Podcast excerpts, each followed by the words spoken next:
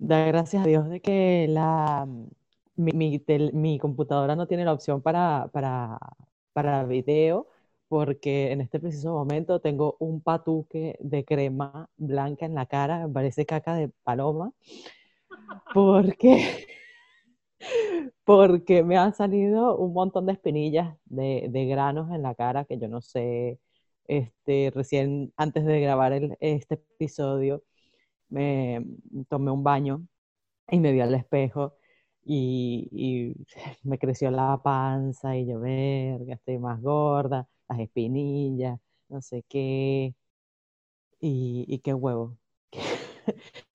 qué huevo que, que, haya tenido tan, tanto, o sea, pensando en, en, en, lo que vamos a hablar, ¿no? En este tema, en el tema de, de hoy, que es sobre traumas, inseguridades y miedos, estaba pensando eso, pues, o sea, que, mmm, qué interesante y qué, y qué porquería los traumas que, que te crean, las inseguridades de hoy día. Y bueno, te cuento una anécdota que cuando yo estaba chiquita, mis dos mejores amigas del momento se estaban burlando de mí, entre ellas dos estaban burlando de mí, supuestamente a mis espaldas, diciendo que yo estaba embarazada, que yo parecía una embarazada. Yo estaba, no sé ni en qué grado, pero era una niña.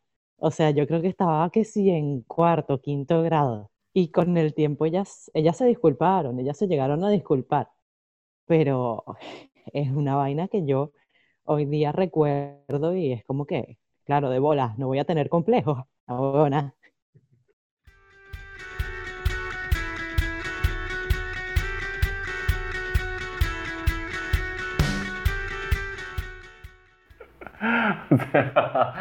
como, como uno siempre dice, yo creo que cuando uno es chamo, eh, uno termina siendo muy, muy cruel. O sea, lo, los niños son a veces muchísimo más cruel por, por muchas razones. Primero porque existe el, el, tema de que uno es, cuando es niño, uno es un patrón de, de, de copiar conductas, obviamente de los adultos. Entonces, dependiendo de los adultos con los que tú te rodees, obviamente eh, va a influir en cómo tú percibes el mundo, ¿no?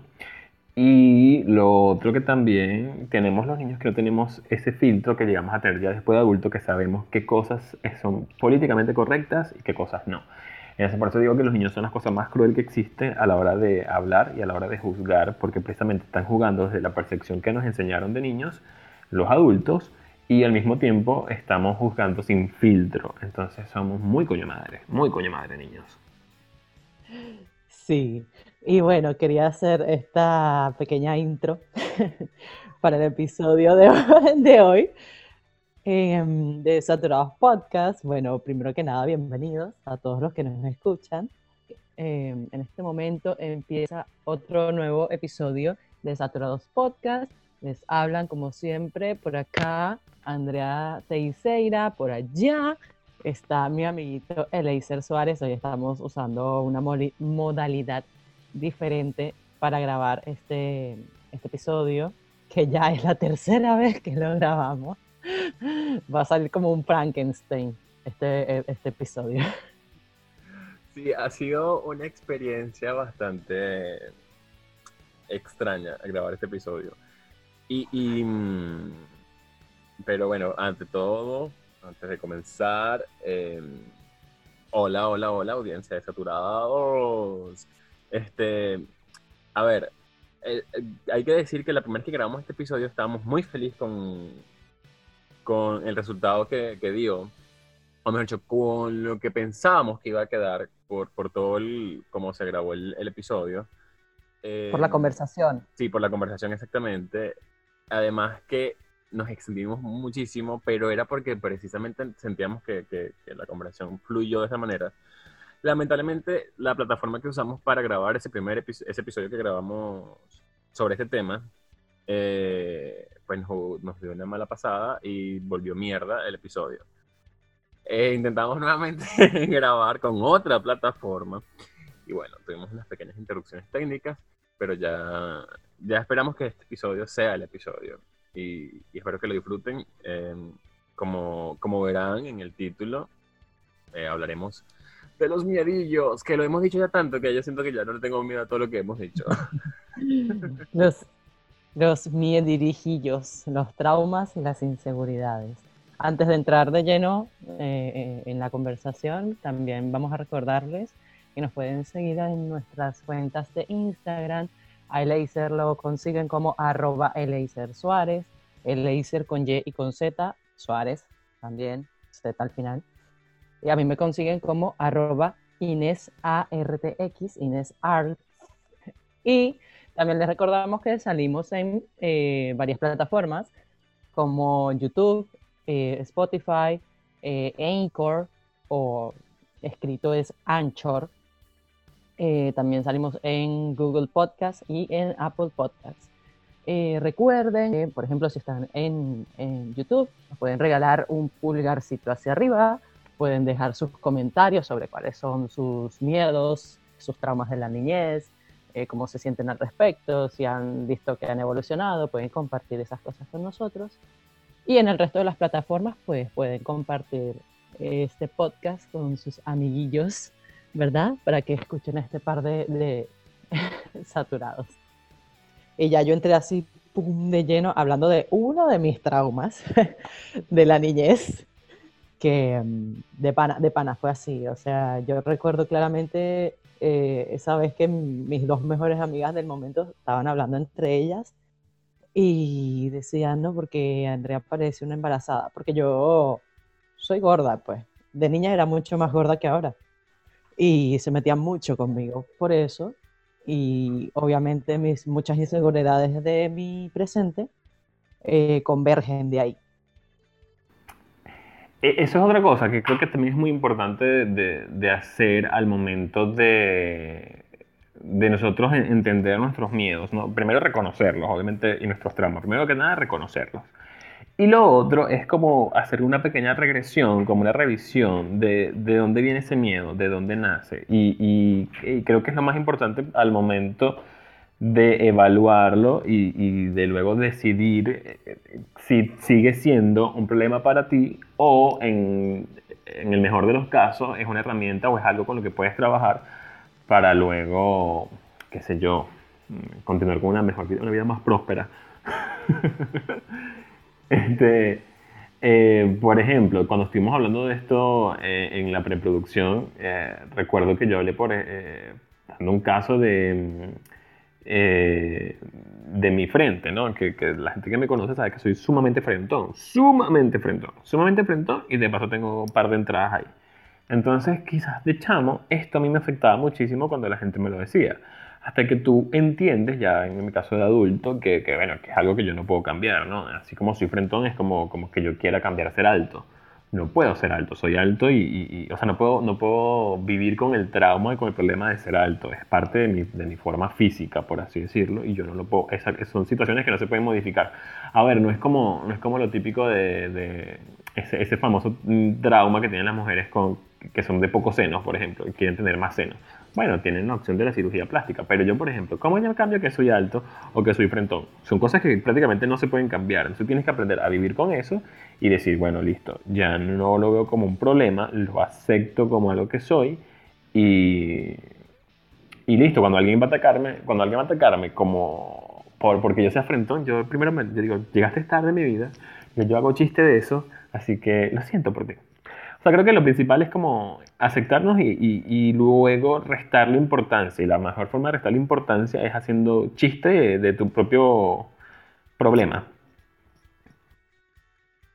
Bueno, depende también de, de, qué, de qué parte física quieras cambiar, ¿no? Por lo menos en tu, en tu caso, si quieres ser más, más chiquito, bueno, no sé, córtate un poquito las piernas. es una cirugía. no sé. Yo no sé si nos escucha algún médico, pero yo quiero que nos dejen aquí en los comentarios si esa vaina es posible. Yo lo estoy soltando en joda, pero ahora y que no, mira, si es posible, vale. Eh, te paso mi número de WhatsApp y ahí arreglamos una cita. O sea, yo conozco la cirugía de, de, de, para hacer más alto, que es súper complicada además. Y tampoco es que te vas a hacer mucho más alto, es como que para ganar un centímetro, una cosa así, pero pero, pero para quitártela. Pero ¿y, para hacerte más enano? Coño, primero que es lo mismo pero a la inversa y que, y no, que ladilla. O sea, quien lo haga no tiene, no, de verdad. Qué necesidad. Bueno, lo, este, eh, a lo que iba, eh, ¿verdad? Era que, que, o sea, primero que nada no hay que verlo como un problema. Yo ahorita este, estaba hablando de eso, que no, que me viene el espejo y me vi la panza y está más grande y, y estoy gorda y tal. Son días, o sea, son días de días. Yo siempre digo esto, hay días de días, hay en los que me encanta cómo me veo, hay días en los que me siento una mierda, un bagre, em, y hoy es uno de estos días. Pero eh, eso es como todo, incluso con, en cuanto a la estabilidad emocional y mental, eso no va a ser una línea recta nunca. No, por supuesto que no. Y Andrea, ¿cuál, es tu, miedo más recurrente, no? Eh, como, o, por ejemplo, uno que ya tú sientes que lo superaste, que tú dices, mira, este durante mucho tiempo fue mi miedo o mi trauma más grande y, ya a esta altura de mi vida para mí ya está más que superado. Así como eh, el mayor trauma son dos, ¿no? Pero hay uno que, que me ha eh, limitado capaz un poquito más y con el que este, he batallado un poco más, que mm, es el miedo escénico. Y precisamente yo revisándome y también a partir de, un cuento que mi mamá siempre me echa, eh, como que di con, con, la génesis, con el origen de, de este trauma, y resulta que em, yo estudié en un colegio de monjas, ¿no? Y entonces acostumbraban a hacer misas y a llevar a, llevar a los niños a una capillita para rezar y no sé qué. Em, y resulta que ese día la maestra supuso, o, sí, supuso que yo estaba hablando en misa, porque veía que yo como que este, hablaba con mi compañero de al lado. Pero lo que realmente estaba pasando era que el niño que tenía al lado mío se estaba durmiendo encima de mí y yo trataba de quitármelo encima, ¿no? Entonces, bueno, la maestra, que yo no sé de dónde coño la madre sacó su título de maestra, ¿no? Eh, ya cuando terminó la misa todo esto, volvimos al salón de clases, ella en lugar de venir, ¿verdad? Y llamarme a mí y a mi compañero aparte para preguntarnos por qué, eh, qué pasó, porque nos estábamos comportando así. O sea, ¿sabes? Yo siempre digo que corregir eh, se hace en privado, así como también alabar o, o, o, sí, aprobar algo. Se hace en privado. Bueno, en lugar de eso, la maestra me paró a mí, nada más a mí, frente al salón de clases y me humilló eh, con este sermón de, ay, me has decepcionado, yo no esperaba eso de ti, ¿cómo puede ser, Andrea, hablando eh, en la capilla en plena misa? Y yo, verga, sí, ¿verdad? No hay peor mal que hablar en misa. eso, es lo, que pienso ahora. Pero de niña eso me cayó muy, muy mal, porque mi mamá me cuenta que ese día, cuando me fue a buscar al colegio, yo estaba llorando de una manera eh, casi que inconsolable, o sea, yo estaba llorando y no podía ni respirar, no podía ni hablar. Y ya mi mamá me dice que cuando yo logré calmarme, yo le conté, y de hecho mi maestra eh, citó a mi mamá para hablar sobre mí y mi comportamiento. Y mi mamá no fue, obviamente. Después, eh, cuando terminó el año escolar, que mi mamá tuvo que ir a buscar las notas, la maestra intentó hablar sobre el tema y mi mamá me le dijo que no hacía falta, que no tenía nada que hablar con la maestra, que, que ella había hablado conmigo y sabía lo que pasó y que no debió haber procedido de esa forma.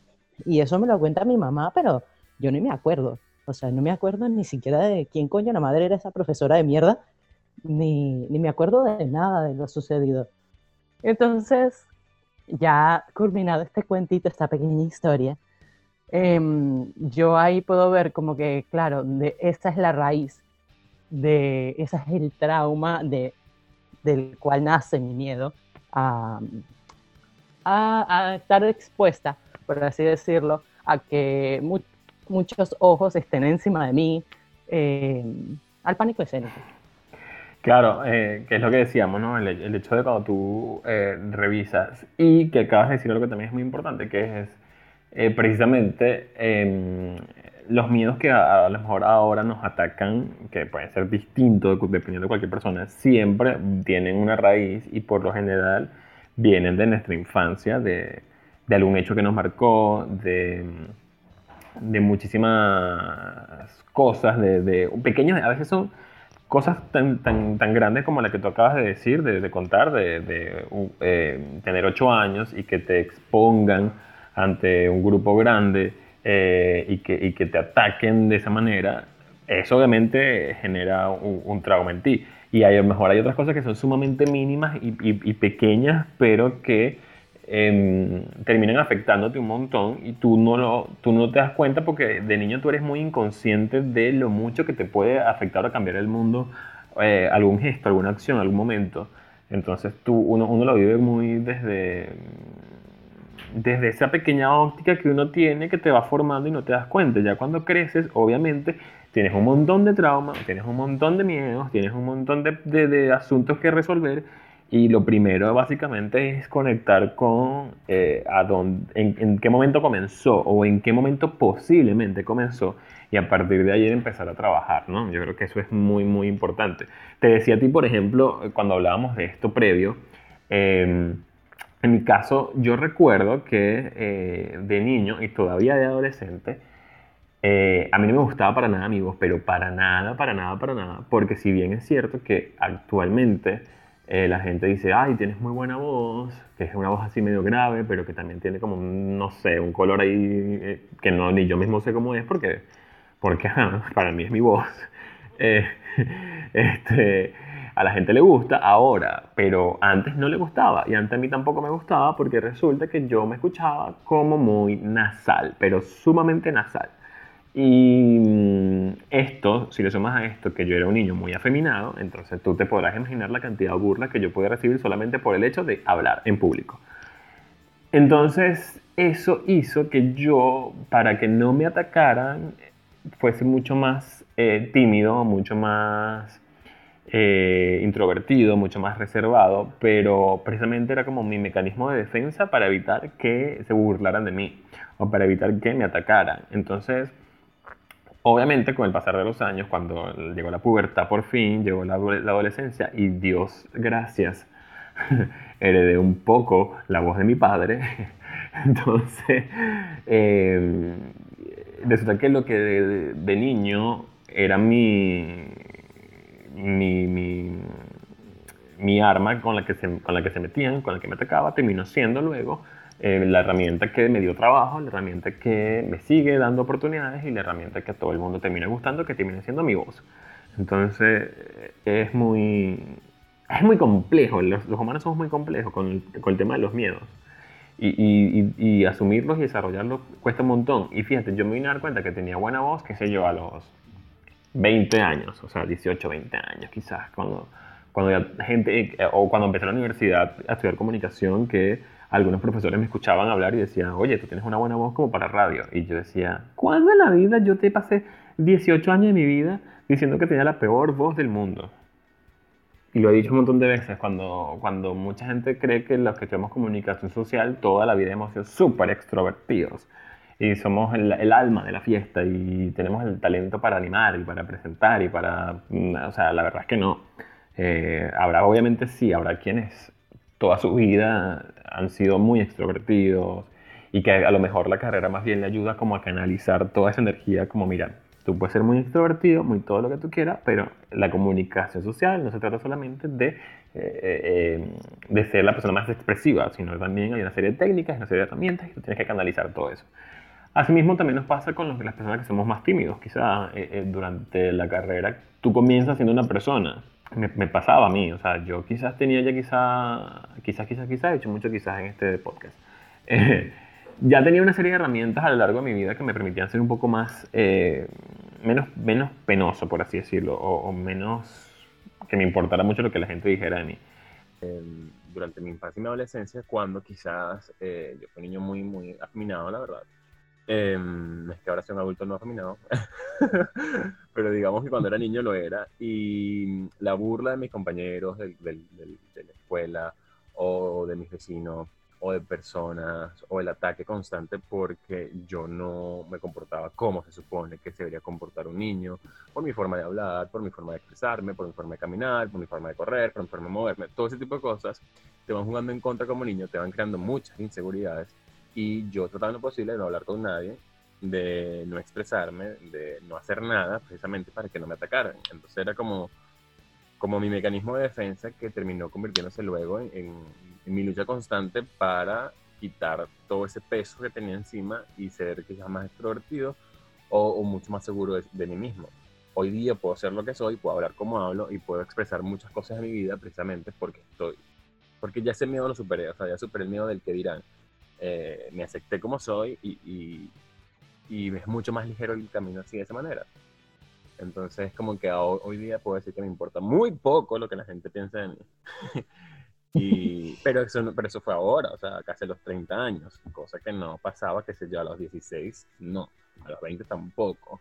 Entonces, entonces yo agradezco un montón de cosas que me pasaron en el camino, un montón de personas con las que me conseguí en el camino y experiencias además que me permitieron desarrollar quizás todo este lado em, extrovertido, como tú misma bien lo dijiste, pero que efectivamente uno a veces no entiende o no sabe que eh, hay pequeños detalles o pequeñas cosas que te pueden pasar a ti de niño que te cambian la conducta por completo y obviamente como eres, no eres, como eres un niño no eres consciente de lo que está pasando, sino que sencillamente em, eh, copias patrones o, o en, su defecto este, te resguarda de la mejor manera que puedes según lo poco que tienes de experiencia, ¿no? Entonces, es, muy complejo, es muy complejo la niñez, es muy complejo la adolescencia y la adultez también lo es.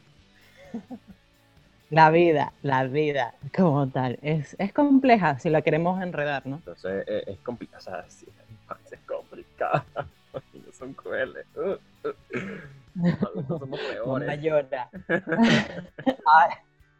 pues sí. Mira, mira, tú y yo cuando estamos haciendo este podcast, este episodio, eh, lo habíamos planeado con mucha anticipación. Eh, y el día que grabamos, justo el día que grabamos, la primera vez que grabamos esto, eh, nos habíamos conseguido con un post que, que, nos llegó de casualidades de la vida, ¿no? O causalidades del universo, de otro podcast, que no sabíamos que era un podcast, leímos el post y luego nos enteramos que era otro podcast. no sé si quieres que lo compartamos hoy también. Sí, sí. Se llama, por cierto, se llama Se Regalan Dudas. Precisamente ellos también estaban hablando sobre los miedos y yo dije, verga, estamos sincronizados. Pero el post que, que hacen ellos o ellas, eh, la verdad nunca escuché este podcast. Es bastante interesante y, y bueno, podríamos analizarlo desde nuestro punto de vista. Sí, ellos eh, plantean que hay nueve máscaras de miedo, ¿no? Que los seres humanos tenemos nueve máscaras de miedo, según esta persona, que no sé si son especialistas o no, pero como volvemos y repetimos, eh, nos parece súper interesante la forma como está ilustrado y lo que decía cada post. Entonces, dicen que una de las primeras más, de las máscaras del miedo es el perfeccionista. Y él dice que es el que le cuesta mostrarse vulnerable. Y, yo tengo que decir que yo soy, o sea, una de mis máscaras es esta. Porque de verdad, sí, sí, me, me, cuesta mostrarme vulnerable. Incluso, este, muchas veces cuando, cuando tengo ganas de llorar, porque no me gusta que me vean llorando, porque siempre lo asocian con que eres débil, con que, ay, eso te va a hacer llorar. Pues sí, ¿qué quieres? Pues, me, me afectó. No, la caga. me afectó. Y si yo quiero llorar, yo lloro. Eh, yo conozco mucha gente sí que se siente vulnerable y, que no le gusta mostrar su vulnerabilidad porque sienten que es sinónimo de debilidad. Eh, ah. Yo soy todo lo contrario a mí. A mí que me, yo soy demasiado imperfecto. Tengo muchos errores. Ay, mira, sí, tengo muchos errores. Me los de una vez. la otra máscara del miedo, según este post de, repetimos, de Se Regalan Dudas, es la máscara del fuerte y tiene, ser, y tiene miedo a ser percibido como alguien débil. Yo creo que se parece un poco al perfeccionista. Lo que pasa es que obviamente con el perfeccionista eh, eh, explican el tema de la vulnerabilidad y en el tema del fuerte, eh, aquí es el típico miedo de no quiero que me vean como una persona, o sea, literal, como una persona débil. Y, Sí, un debilucho que no, que no aguanta nada. y yo no, amor. No sé si- Puede ser físicamente o mentalmente. Así me evito, así me evito que me manden a hacer trabajos de fuerza. Correcto. Yo creo que yo, yo aquí tengo como un, un par de lecturas. La primera es, es hablando un poco de la masculinidad. ¿no? Yo creo que muchos hombres no les gusta mostrarse débil porque sienten que, eh, que es puesto en juicio su hombría, ¿no? Y, y que nada tiene que ver una cosa con la otra, sobre todo en estos tiempos. Eh, y también conozco a Ya muchas llegué. mujeres que no les gusta sentirse como en desventaja y siempre se muestran como fuertes precisamente para no, para no sentir que dependen de un hombre, por ejemplo, con el tema del feminismo, también se ve mucho esto. Sí, Pero, pero bueno, es un miedo regular, normal. Yo- a mí me gusta porque estos dos primeros son como, son como ligeritos. Mira, cuando empecemos a ir más allá, se van a dar cuenta que, que otro miedo es el pacifista. Y es el que tiene miedo a quedarse solo. Y por eso tiene que estar bien con todos. Yo, yo tengo como que un poquito, un poquito de eso, porque también es como que he aprendido, ¿no? O sea, quizás de chiquita lo tenía más marcado ese miedo, pero he aprendido que, eh, o sea, el que no quiere estar, pues no, no va a estar ni aunque tú le hagas un amarre, ni aunque tú este, estés ahí 24/7, el que no quiere estar se puede ir a la mierda, o sea, así de simple. Sí, a- yo creo que este, esto aparece mucho cuando uno, o sea, es muy joven. O sea, yo creo que hay, hay como un, como un doble camino. Está el camino de esas personas que durante toda su vida fueron muy frontales, eh, siempre están confrontando algo, poniendo sus pensamientos primero que el del otro. Y obviamente con el tiempo Sí. en- eh, van descubriendo que quizás no siempre hay que ser así, que hay veces donde hay que ser un poco mediador, ¿no? Y, y- decir, bueno, vamos a bajarle dos y vamos a tener una mejor relación. Y luego terminan de ser demasiado pacifistas. eh, o está el otro, el, el otro caso, que es unas personas que son muy pacifistas durante mucho tiempo de su vida y descubren eso que tú acabas de decir, que el que quiere estar va a estar y el que no, no va a estar, sin importar los argumentos que tú les plantees. Entonces... Claro, y sin embargo, no, y sí. sin embargo, este, yo igual me considero muy como que pacifista, porque puede ser, por ejemplo, eh, por ejemplo, relaciones laborales. Puede ser que a mí, no sé, X persona me cae mal por, o, o- o- o yo no congenio con él porque hay ciertas actitudes de esa persona que a mí no me cuadran, pero no por eso yo voy a dejar de hablarle, porque también es imposible, ¿no? O sea, si es una relación laboral, muchas veces vas a tener que, que convivir con esa persona. Eh, pero trato de ser como que lo más diplomática posible, o sea, que todo se quede en eso. Somos compañeros de trabajo y ya. No quiero relacionarme más allá contigo. eh, yo establezco límites, establezco muchos límites con eso. No, yo, yo sí lo digo, yo creo que yo, yo aprendí con la vida a no ser pacifista. O sea, a ver, no es que yo esté buscando un conflicto siempre, eso no, sino como aprendí a que no- uno tiene que estar bien con todos, o sea, tú no puedes estar bien con todos al mismo tiempo y que hay momentos en tu vida donde tú tienes que poner, fijar posición, ¿no? O sea, yo no puedo estar bien, por ejemplo, y que, no, bueno, voy a estar bien con una persona que esté en contra del racismo y con una persona que eh, esté a favor del racismo. No, o sea, hay cosas donde tú dices, yo no puedo eh, jugar a, a quedar bien con las dos personas, yo tengo que fijar posición. Y Sí, en ese caso creo que yo no sufro este miedo. O sea, cuando yo tengo que fijar posición, la fijo. No me importa con quién sea, no importa si la persona tiene mucho. Por ejemplo, en, en nuestra área laboral, eh, que es una- donde se manejan a veces muchos egos eh, en nuestra profesión, este, a mí a veces no me importaba si la persona con la que yo estaba hablando en ese momento tenía un currículum mucho más importante que el mío y, contact- y 10.000 veces más contactos que el mío y ganaba 10.000 veces más que yo si yo tenía que poner en mi posición, yo la ponía porque yo decía, no me importa lo que tú me estás diciendo, o sea, tú estás loco, ¿vale? que eso quizás me puede Sí. traer consecuencias, obviamente, pero, pero bueno, no tenía que asumir las consecuencias. Eh, el siguiente es logros. Y dice que es tener miedo de no estar logrando las cosas que los demás reconocen como éxito. Ahí entra mucho la aceptación de la sociedad. Que estás muy vieja, que para cuando los hijos, que para cuando la boda, que para cuando la casa, el carro, el yate, el viaje, cuando, cuando, cuando, cuando me dé la gana. que para cuando la universidad, que, vas a hacer con tu vida, que hasta cuando tú, o sea, aquí entra mucho también el tema de la comparación. A veces, yo bueno, muchísimas personas, incluyéndome, eh, a veces hacen carrera profesional eh, eh, de acuerdo a los logros que te impone la sociedad y no de acuerdo a lo que tú de verdad quieres hacer. Y hay mucha gente que dice, yo estoy haciendo esta carrera solamente para llevarle el título a mi papá y a mi mamá y que me dejen en paz y me dejen hacer lo que a mí me dé la gana. necesidad, necesidad de perder cinco años de tu vida nada más que por darle el gusto a otra persona. Y recuerdo que en el, en el episodio que, que pregrabamos, eh, yo recuerdo que yo asocié este, este con el tema de la migración, que a veces, y muy seguido, nos frustramos porque nos comparamos con otras personas que emigraron y que en el mismo tiempo que tenemos nosotros lograron mejores cosas, o que tienen un mejor trabajo, o que el país al que decidieron emigrar, distinto al nuestro, eh, las condiciones son mucho mejores, hay más oportunidades. Y entonces eso, en vez de ayudarnos, lo que nos hace es frustrarnos. Y yo digo, no te compares, o sea, no, no compares tu, tu, condición y tu momento con el de, el de otra persona. A lo mejor esa persona tuvo en su momento algunas circunstancias que le permitieron lograr algunas cosas. Tú tendrás las tuyas, simplemente tienes que trabajar en las tuyas. Entonces, este, este miedo ojo, este miedo a mí sí me ha dado y me ha dado muchas oportunidades, solo que bueno, he aprendido a lidiar con él, pero, pero sí.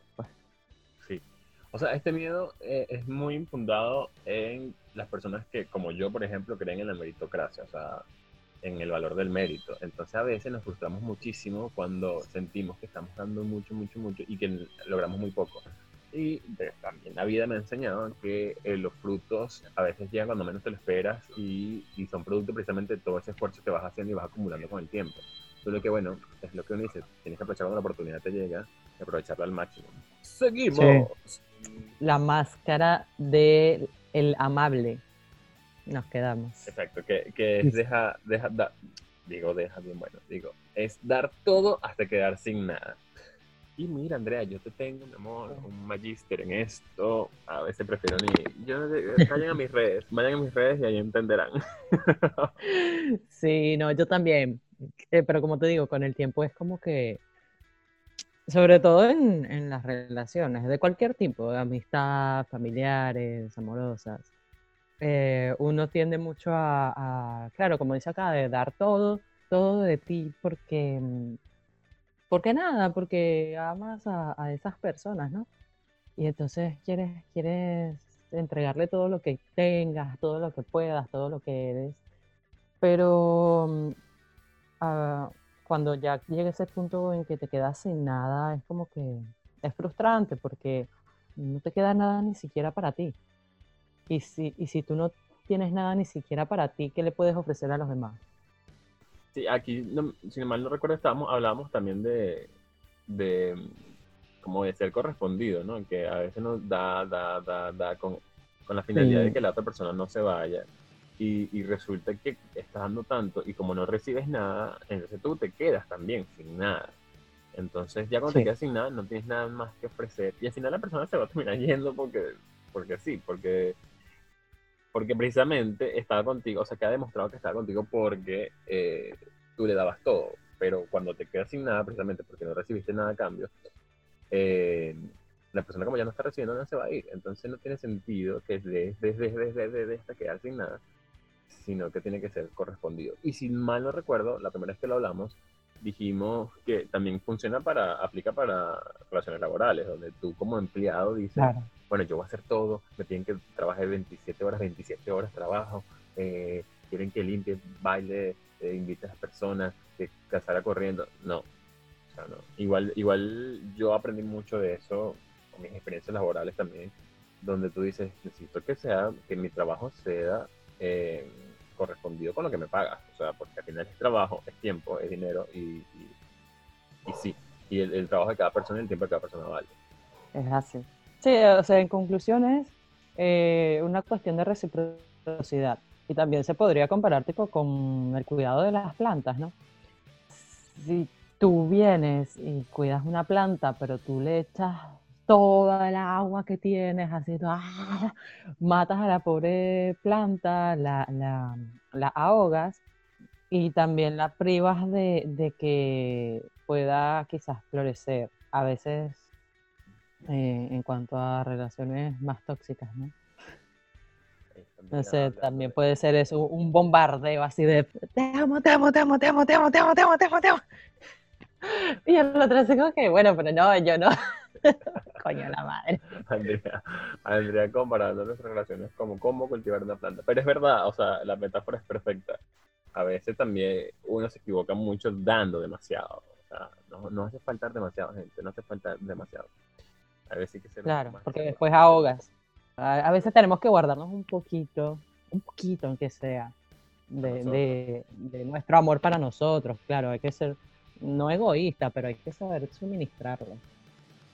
La siguiente máscara es miedo, el miedo artista, y es miedo a no ser común. Y gracias, muy amables, eso lo tengo yo. yo, como que, no, pues, yo de hecho, como, como bien hablamos al principio, yo prefiero como, em, como que no, no ser tan notada por muchos, ¿no? O sea, yo muchas veces prefiero eh, obviamente que, las personas que quiero que me noten, me noten ah, antes de ser notada por todos. Yo, yo en mi caso, eh, y, lo, y es lo que me pasa, o sea, yo viví tanto tiempo en mi vida tratando de ser común, o lo que me decían que era común, o normal, que cuando que actualmente digo no, o sea, yo no quiero ser común, yo no quiero ser normal más nunca en mi vida. Yo no quiero que me sigan eh, eh, etiquetando en esa gran masa. Ojo, hay momentos en la vida donde uno sí necesita ser común. Eh, necesita estar como en sintonía de la neutralidad.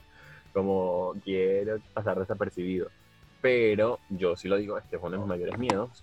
Es, no, no me gusta ser común, no me gusta cuando me etiquetan como en, en una persona normal o común. Digo, no, no, no. Claro, de allí parte también lo que cada quien considere algo común, o sea, o ser común. Por ejemplo, porque ahora pensándolo, ¿no? Recuerdo que había una tipa eh, que me estaba molestando, me molestó un par de veces porque yo el año pasado yo no quería ir a, y yo no fui a la fiesta de fin de año del trabajo. Y, mm, y obviamente para ella me imagino que yo sería un bicho raro.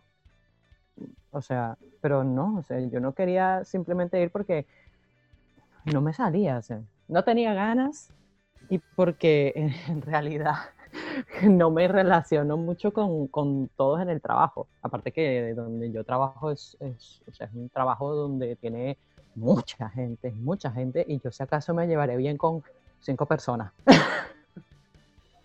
Entonces era como que, o sea, yo entendí que no era mi ambiente. Igual que cuando a mí me, me preguntan, ay, pero ¿a ti te gusta ir a, un baile, a una discoteca, a, una rumba?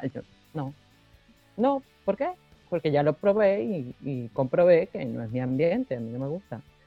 Y ya ahí es como que eres un bicho raro. Pero bueno, así soy yo, no me importa. Pero eres un bicho raro desde, tu comodidad, ¿no? Que eso es lo importante. Claro. no es que eres un bicho raro porque la gente o sea, no eres mucho raro porque tú estás imitando el comportamiento de una persona que tú consideras que es rara. No, tú eres un bicho raro porque sencillamente no estás yendo en, eh, no estás yendo en, en consonancia o, o, con la corriente, sino tú dices, mira, esto a mí no me gusta porque no me gusta, no me siento cómodo y bueno, si para soy un bicho raro, pues soy bicho raro. Pero bueno, pero a ver, no, pero no representa un miedo para ti, o sea, tú no te sientes, tú no sientes el miedo de, ay, no, no quiero, no quiero que vean que soy común yo no, sí, yo sí, tengo ese miedo. O sea, yo digo, no. bueno, Andrea, Andrea bien no tiene el miedo, el miedo, la máscara de artista, de miedo a no ser como, pero sí tiene el siguiente, y estoy casi seguro que sí. Y es el miedo de la máscara precavida. Y es, se preocupa por todo lo que a uno sucede. Sí, sí, sí, sí. De hecho, ayer, eh, muy aparte de, del podcast, estábamos hablando de, otra cuestión. Y, y de verdad, sí soy una persona muy entre comillas, precavida, em, más, más de, por decirlo, o como a mí me gusta llamarlo, sobrepensante. Pienso demasiado las cosas, sobre todo las cosas que, que ya pasaron. Sí, sí, o sea, estoy entre eh, pasado, futuro, pero entonces me distrae del presente, de lo que ya está ocurriendo, que es en lo que me tengo que ocupar. Estoy trabajando mucho en eso. Todavía me ataca eso de, y sí, ¿qué pasaría si yo hago esto, si dejo de hacer esto? Eh, como que estoy buscando eh, universos paralelos, o sea, no, no, no, universos paralelos, sino eh, las situaciones que puedan desprenderse según lo que haga o no haga, ¿no? y es sobre todo eso, o sea, te distrae mucho del presente, tener ese tipo de pensamientos. Em, cuando hacía yoga, porque lo, estoy, lo he estado dejando y tengo que retomarlo, pero entonces lo retomo y lo dejo y, así estoy. Cuando yo hacía yoga, eh, habían veces en las que eh, te ponían unos minutos a meditar. Y, y, yo a veces cuando notaba que mi mente saltaba mucho de pensamiento en pensamiento, porque también hay que entender que eso es eh, algo natural de la mente, o sea, estar, estar, siempre en constante cambio de, de, pensamiento, yo intentaba decirme una frase que era, em, estoy aquí, como que estoy aquí, estoy ahora, y como para, para jalarme de vuelta a lo que estaba haciendo, porque si no mi mente, mira, vuela demasiado. Sí. Eh, a ver, el siguiente máscara se llama miedo gozoso o gozosa. Eh, no puede estar quieto porque tiene pánico de estar consigo mismo. Bueno, no. Mm. No. A mí no me pasa. O sea, a mí mm, me pasa que, que, no puedo estar quieto. O sea, no puedo estar quieto porque siento que no estoy invirtiendo el tiempo correcto. Como que no estoy siendo productivo. Pero no porque no puedo estar conmigo mismo. Porque hay momentos en mi vida donde digo, ¿sabes qué?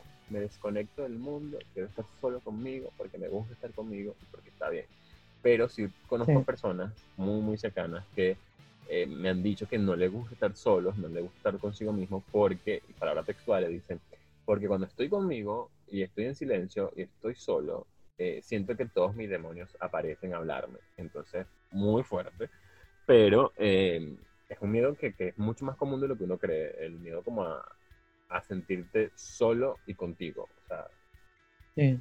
Yo, mm, capaz como que también me, me, ataca por eso lo primero que dijiste, ¿no? Que, que mm, no porque me dé pánico estar conmigo mismo, pero hay, veces, hay momentos en los que si no puedo estar quieta, por eso que tú dices, porque siento que no, que no soy productiva, como que, bueno, mañana tengo que limpiar la casa, mañana tengo que ir al trabajo, me toca hacer el mercado, mañana tengo que hacer tal ilustración, eh, tengo que grabar el podcast. Entonces es como que sí, muchas veces no puedo estar aquí, así de que me voy a tirar a a no hacer nada, mirar el techo.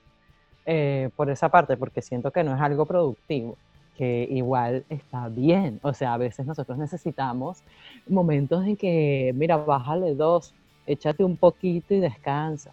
Ya tu cuerpo, incluso tu cuerpo te lo pide. Sí, mi cuerpo siempre me lo pide. y luego está el mío racional que es lo analiza todo desde lo racional porque teme conectar con sus emociones. No me pasa. Yo ahí tengo, yo tengo ahí como 50-50. 50-50 porque yo también soy una persona muy emocional, a veces me, me dejo llevar mucho por, por, mis sentimientos, por mis emociones, pero eh, también con lo que hablábamos antes de, de que soy muy precavida, eh, pienso mucho las cosas y analizo mucho lo que tengo que hacer o lo que no tengo que hacer. Pero como te digo, un 50-50 porque también soy muy, muy emotiva. A veces me dejo guiar mucho por las emociones, que cuando es al 100% no es muy bueno, porque es muy impulsivo. Yo digo, yo cuando soy muy racional, soy muy racional. Cuando soy muy emotivo, soy muy emotivo. O sea, siempre estoy como en los extremos. es raro cuando te mueves en el momento, en el punto medio. Es raro cuando me encuentro en un punto neutro de equilibrio entre lo racional y lo, y lo emotivo. Pero nunca he sentido un miedo de conectar con mis emociones. Por el contrario, disfruto cuando conecto con mis emociones. Es más, capitalizo conectar con mis emociones. Cuando hablo de capitalizar, no hablo de que gano plata por eso, hablo de que pues, gano un montón de cosas cuando capitalizo con mis emociones, pero pero, pero no le tengo miedo a conectar. Yo conozco mucha gente que sí, que precisamente no le gusta conectar con sus emociones porque sienten que se van a, se van a dejar llevar por el impulso y que eso no, lo llevar, no, no, los va a llevar por el camino correcto. Y siempre tienen que pensar todo de forma racional, como qué debo hacer, qué es lo que me conviene, por qué debo hacer esto. Entonces yo, sí ahí lo digo con mucha seguridad, con mucha certeza, sí hay que caminar por el camino de la racionalidad, pero hay momentos donde tú necesitas llevar, dejarte llevar por los impulsos, porque eso precisamente es lo que te va a llevar posiblemente a fracasar, pero también te puede llevar al éxito, ¿no? Es como el que no arriesga no gana. Entonces, eh, yo soy pro, pro emociones y lo siento, pero, pero no tengo miedo a conectar con ellas. Pero entiendo perfectamente a la gente que le... a mí me ha dado... A mí me ha dado miedo, sí, conectar con ellas y en muchas ocasiones he perdido eh, quizás experiencias. No diré que he perdido a gran cosa. Claro, o sea, lo que no gran cosa, sino como que algo extraordinario, ¿sabes? Sí, o sea, lo que pierdes es la experiencia, sea buena o mala. La pierdes porque no la viviste, o sea, no la vives porque no, no te das el, el, permiso de hacerlo. Entonces, cuando lo te das el permiso, sí, puede que te, te puede ir mal, pero eso no lo sabes. Entonces, la única forma de saberlo es precisamente viviendo la experiencia. No es que van a que, ah, voy a vivir todas las experiencias. No, tampoco. Vamos a calmarnos. También un poco racional. Sí. Sí, la verdad que está, está bueno em, leer ese post interiorizando un poco en ti, porque vas a decir, sí, yo soy así, sí, yo soy asado, no sé qué. Y, y también parte mucho de, bueno, ahora sé que yo soy así, em, tengo que proponerme, ¿no? Eh, intentar crecer un poquito, cambiar ciertas cosas para bien, porque algo que me que yo también aprendí, eh, por más tonto que sea, ¿no? Eh, de chiquito siempre me acuerdo que escribíamos tipo en los cuadernos de nuestros amigos así cosas como que nunca cambies y, después em, ya actualmente yo digo cambia o sea no no te quedes eh, estancado no te quedes inerte. Em, para eso es que vivimos no para estar en constante cambio y sobre todo intenta cambiar em, para, para, mejorar, ¿no? Para mejorarte como persona, em, para mejorarte internamente, eh, tu relación contigo mismo, tu relación con las demás personas, con, con el planeta, con, con, lo que tú quieras, con la energía universal. Sí, como, como esa frase cliché que siempre dice, ser la mejor versión de ti mismo. O sea, no, no se trata de, de, cambiar porque eh, el mundo está cambiando, no se trata de cambiar porque hay personas que no, no les gusten ciertas cosas de ti. Si, lo importante siempre va a ser que tú estés bien contigo mismo. O sea, si a ti esto te va bien, ¿qué importa, no?